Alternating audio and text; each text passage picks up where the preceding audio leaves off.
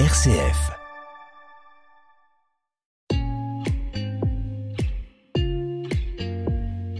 Comme une planète, le magazine de l'écologie sur RCF. Le changement climatique, l'épuisement des ressources naturelles, la réduction de la biodiversité, autant de signaux d'alerte qui appellent à une transformation profonde de nos modes de vie. Alternatif au principe de développement durable qui a échoué à mobiliser et à porter un changement de société, celui de transition ou de transformation profonde s'impose aujourd'hui pour tenter de revivifier l'action et échapper au pire que craignent un grand nombre d'entre nous que signifie l'apparition du terme transition et pourquoi malgré l'urgence, le changement demeure si compliqué. Pour nous éclairer sur ce sujet, j'ai choisi d'inviter Christophe Albaran. Bonjour Christophe Albaran. Bonjour Dorothée. Christophe Albaran, vous êtes universitaire, expert en environnement, développement durable, RSE et biodiversité, mais vous êtes aussi auteur. Vous avez écrit en 2020 un livre intitulé Développement durable, mythe, ou nécessité aux éditions L'Armatan. Vous allez essayer de nous expliquer pourquoi cette transformation écologique est si lente et qui doit prendre, à votre avis, les rênes de ce changement, nous-mêmes, ou bien les politiques, ou bien les deux, pour protéger notre maison commune? Comme une planète, Dorothée Falière. En préparant cette émission, Christophe Albaron, je vous ai demandé de me citer une phrase, un extrait de texte ou une rencontre et de nous expliquer pourquoi vous avez choisi cette personne, ce texte et pourquoi ces questions écologiques vous intéressent, pourquoi vous êtes engagé. Oh, très simplement, comme euh, Obélix est tombé euh, très tôt dans la marmite de potions magiques, je suis tombé très tôt dans le développement durable et une rencontre à l'université de Bordeaux a confirmé vraiment cette vocation. C'était le vulcanologue Arum Taziev qui a été un des pionniers, un des précurseurs pour nous alerter sur euh, les difficultés que nous allions rencontrer. Et donc cette première rencontre a été euh, assez marquante parce que ces hommes-là, euh, quand on les rencontre en chair et en os, ça n'a pas la même saveur, le même relief qu'un livre. Et la, rencontre, c'est vraiment quelque C'était en quelle année?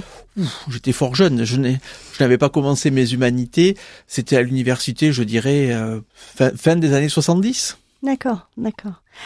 Alors je vais revenir à notre sujet. J'ai une phrase qui m'a interpellée qui dit à catastrophe lente, décision lente. Est-ce que vous êtes d'accord avec cette citation, cette phrase? Je ne suis pas d'accord sur la première partie, à savoir catastrophe. On n'est pas sur une catastrophe, on est sur une nécessité de euh, changer nos modes de vie. Non, tous quelle que soit notre activité.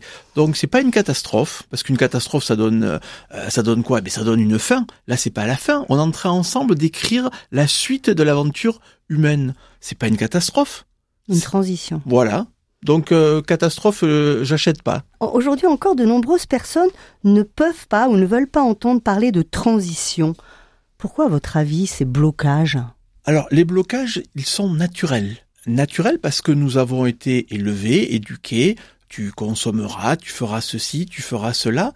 Euh, tu travailleras longtemps et tu t'achèteras une voiture dans laquelle tu transporteras ta petite famille. Une belle montre.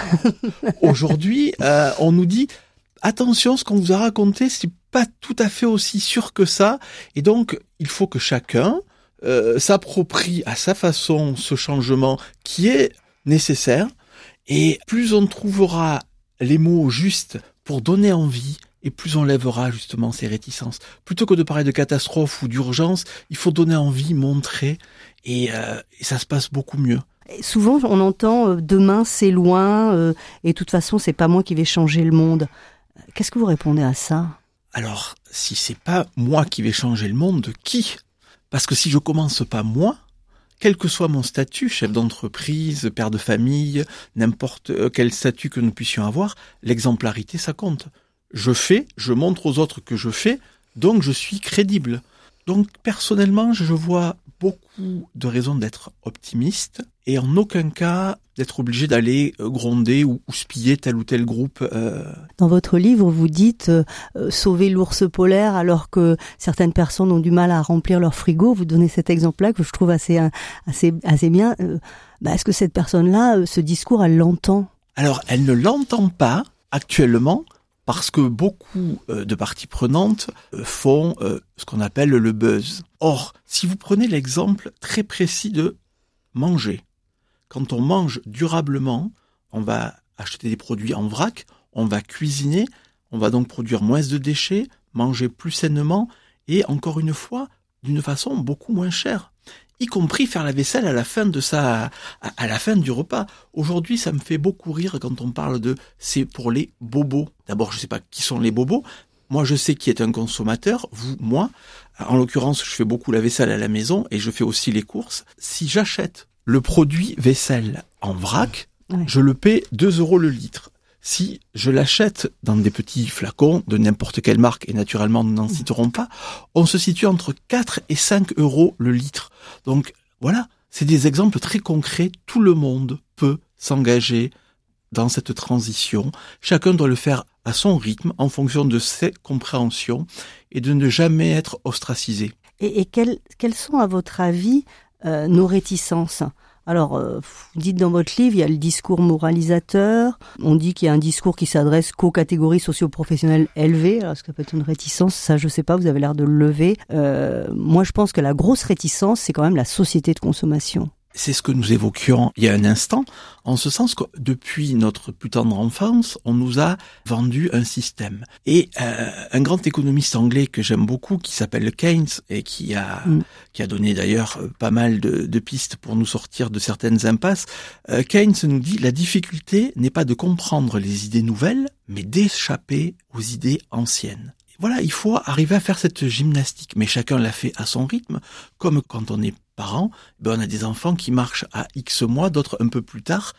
C'est pas grave, l'essentiel, chacun marche un jour. Et donc, effectivement, nous avons une difficulté à échapper aux idées anciennes, et chacun d'entre nous va, en fonction de son parcours, de ses rencontres, parce qu'on ne le fait pas tout seul, évoluer, et ça je crois que c'est la bonne nouvelle. Donc, essayons de ne pas être dans ce catastrophisme, parce que moi, quand on me dit catastrophe, j'entends fin du monde, on s'arrête, mais j'ai plus envie de travailler, j'ai plus envie de, de mmh. m'engager. Et à votre avis, comment avancer? Qui sont les acteurs en fait? Alors on parle beaucoup du, du cas individuel. On n'a pas beaucoup parlé, enfin de ça qui aussi m'intéresse, les entreprises. Moi, je pense que les entreprises doivent être quand même des acteurs. On parle beaucoup de RSE d'ailleurs dans votre livre.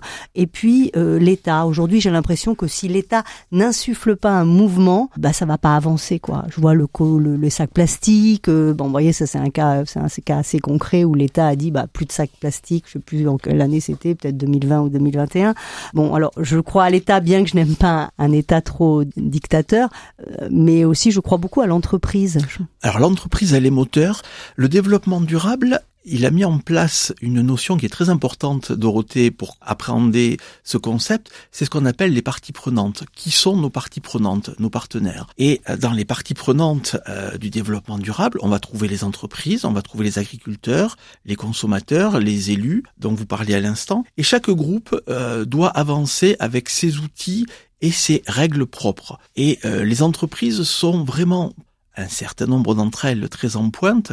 Lorsque l'Armatan m'a demandé d'écrire ce livre, j'ai dit ok si on peut mettre des exemples concrets. Et en Gironde, par exemple, nous avons une entreprise, euh, une casserie euh, bois qui s'appelle Adam et qui s'est sortie d'une impasse quelque part grâce à la RSE en donnant un peu plus de pouvoir à ses salariés, un peu plus possibilités d'innovation. Tout cela se traduit par une productivité augmentée de 30% et par une euh, meilleure réponse aux attentes des clients et donc de meilleures ventes. Beaucoup d'entreprises se sont engagées dans la RSE, beaucoup d'exploitations agricoles aussi parce qu'il n'existe pas une agriculture mais mmh. des agricultures et tous les groupes tous les groupes s'y mettent. S'agissant des élus, je parlais des agricultures. S'agissant des élus, il faut distinguer plusieurs niveaux. Si nous regardons le niveau le plus haut, celui mmh. que nous voyons aux actualités, les présidents des, grands États, euh, je vais vous donner un exemple très très concret. Les accords de Kyoto en 97 sur la réduction des gaz à effet de serre,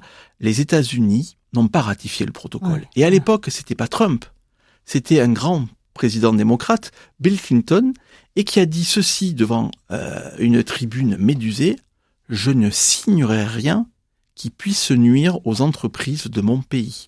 Donc l'État, un certain nombre de grands euh, décideurs euh, n'ont pas encore compris la fameuse phrase de Keynes, la difficulté n'est pas de comprendre les idées nouvelles, mais d'échapper aux idées anciennes, et freinent. En France, au niveau national, on a eu un exemple euh, vraiment frappant de ce qu'il faut pas faire. C'est en 2019, suite à la démission du ministre de la Transition écologique François de Rugy, suppression du poste. C'est Madame Elisabeth Borne qui à l'époque était ministre des Transports qui a assuré l'intérim et elle a pris une décision dramatique. Elle a supprimé ce qu'on appelle le train des primeurs qui part donc du sud-est de la France et qui monte à Rungis en disant c'est pas rentable, il y a un problème, hop, on ferme. Moralité, 400 000 tonnes de fruits euh, qui se promènent par an, 20 000 camions sur les routes. Vu le tollé que ça a engendré, Jean Castex, quand il est arrivé au poste de Premier ministre, a dit, bon, euh, là c'est quand même un peu too much, on remet en place le fameux train. Donc, je pense qu'au niveau national, les élus ne sont pas moteurs, mais ce n'est pas leur faire offense que de dire cela, parce que l'État suit les tendances et s'adapte. Si on prend l'exemple très loin de l'environnement volontairement euh, du délit de grivellerie, c'est-à-dire aller au resto et sortir sans payer, mais il faut savoir que ça ne date que de juillet 1873. Avant cette date, on pouvait aller au resto et ne pas payer, vu que le code pénal ne prévoyait pas ce délit, on n'était pas poursuivi. Donc l'État suit et il ne s'agit pas de critiquer Pierre-Paul pour faire le buzz, mais de comprendre. Christophe Albaro, merci d'avoir répondu à notre invitation et de nous avoir éclairé sur la responsabilité de chacun dans cette transition écologique pour préserver notre maison commune. Je rappelle le titre de votre livre, Développement durable, mythe ou nécessité, aux éditions L'Armatan. Nous reviendrons samedi prochain à 10h pour une nouvelle émission. Vous pourrez nous réécouter sur rcf.fr. En attendant, merci à Louis à la technique.